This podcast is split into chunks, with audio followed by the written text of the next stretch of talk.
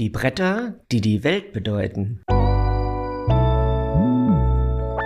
Mit Liebe gemacht. Der Podcast der AIDS-Hilfe Frankfurt. Hallo, ich bin Jessica. Herzlich willkommen zu einer neuen Folge unseres AHF-Podcasts mit Liebe gemacht. Die ehrenamtlichen KonzerthelferInnen sammeln bei kulturellen Großveranstaltungen Spenden für die AHF, die AIDS-Hilfe Frankfurt und sind zugleich vor Ort mit einem Infostand vertreten. In manchen Fällen gestatten die VeranstalterInnen den KonzerthelferInnen, das kulturelle Großereignis kostenlos anzuschauen. Einer dieser Konzerthelfer ist Detlef Seemann und mit ihm sitze ich heute zusammen, um über diesen besonderen Ehrenamtsbereich der AHF zu sprechen und wie sein Engagement in der Praxis aussieht. Aber bevor wir das tun, möchte ich Detlef bitten, sich euch einmal selber vorzustellen. Lieber Detlef, wer bist du denn? Hallo, wer ich bin. Oh, eine Frage, die äh, eine Viertelstunde in Anspruch nehmen könnte. Nein, äh, ich bin Detlef Seemann. Ich bin 62 Jahre alt. Ich bin verheiratet mit Karl-Heinz.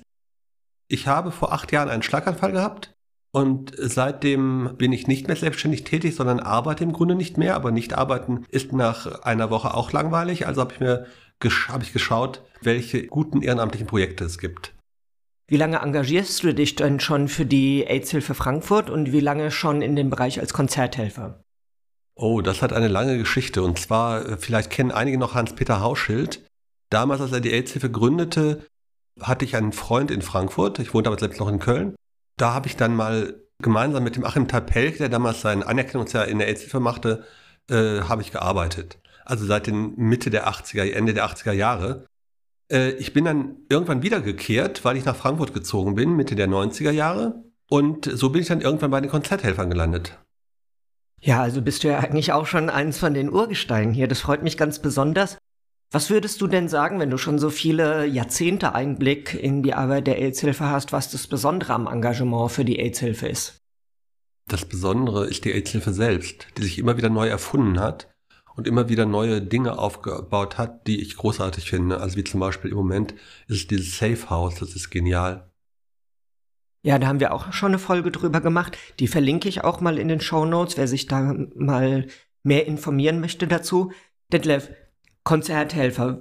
Wie muss man sich denn so einen Einsatz als Konzerthelfer konkret vorstellen? Mit welchen Aufgaben und Verantwortlichkeiten ist das denn verbunden? Also die Verantwortlichkeit ist nur, du musst nett sein. und auch mit deinen Aufgaben ist es dann relativ einfach. Ich schreibe einen Monat vor den Veranstaltungen die Leute an, ob sie zu einem bestimmten Termin mit, mit einer bestimmten Gruppe Zeit und Lust haben. Dann sagen sie ja. Und das heißt dann, sie kommen an dem Tag, an dem das Konzert dann stattfindet, zu Beginn des Konzertes. Das heißt, in der Regel, wenn 20 Uhr das Konzert anfängt, dann ist um 18.30 Uhr Einlass und um 18.30 Uhr beginnt auch der Job. Und dann äh, stellst du dich halt irgendwo hin, gemeinsam mit einer anderen Person, falls mal irgendwie keinen guten Tag hast. Und dann fragst du einfach die Leute, ob sie eine Spende geben wollen für die AIDS in Frankfurt. Ja, super. Also ich höre daraus, dass du das nicht alleine machst. Wie groß ist denn euer aktuelles Team von Konzerthelfern und wie hat sich die Teamgröße in der letzten Zeit entwickelt?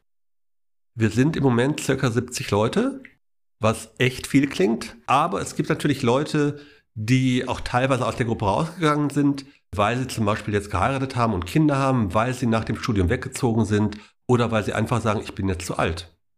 Wir haben auch mhm. Leute, die sind äh, jetzt, ich weiß nicht genau, 88 oder so ähnlich, ja. Wow, also ein breites Spektrum, ne? Von Studierenden bis zu Menschen in schon hohen Lebensalter.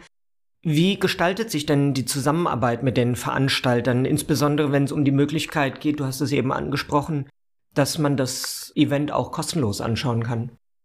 Das ist wirklich ganz großartig. Also wir haben mit der Messe wirklich einen fantastischen, äh, ich weiß gar nicht, wie nenne ich das denn? Also die Leute von der Messe sind total super ultra nett.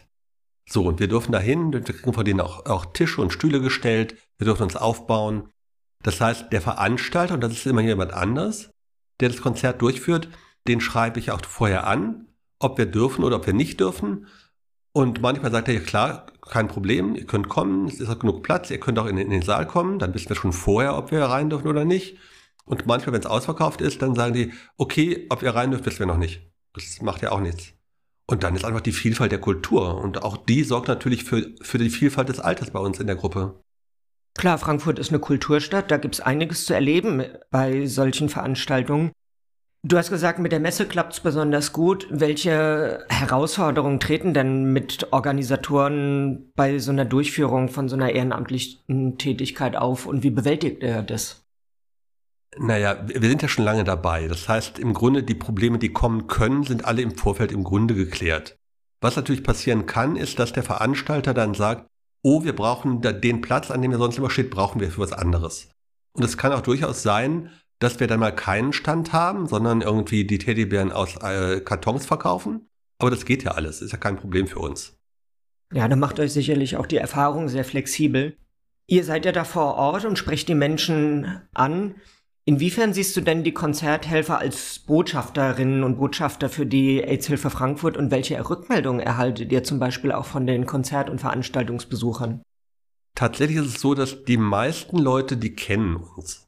Also wenn wir zum Beispiel, äh, was weiß ich, Howard Carpendale, das sind vornehmlich ältere Menschen, genau wie bei Judas Priest, das sind auch vornehmlich ältere Menschen, die kennen alle die AIDS-Hilfe und die haben auch irgendwann äh, fast alle einen Kontakt mit der AIDS-Hilfe gehabt. Oder wenn nicht mit der AIDS-Hilfe, dann mit dem Thema AIDS.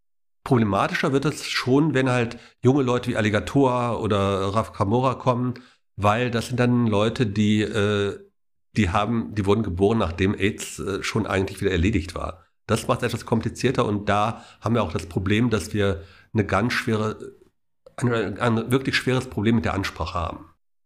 Jetzt ist die Zahl von Kulturevents und Veranstaltungen in Frankfurt ja fast unüberschaubar. Wie wählt ihr denn die geeigneten Events aus, um das größte Spendenaufkommen zu erzielen und welche Kriterien spielen dabei für euch eine Rolle?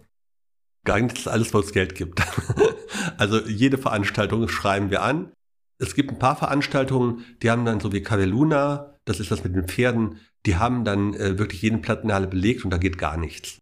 Aber grundsätzlich schreiben wir jede Veranstaltung an, wenn wir genug Leute haben, die sammeln wollen.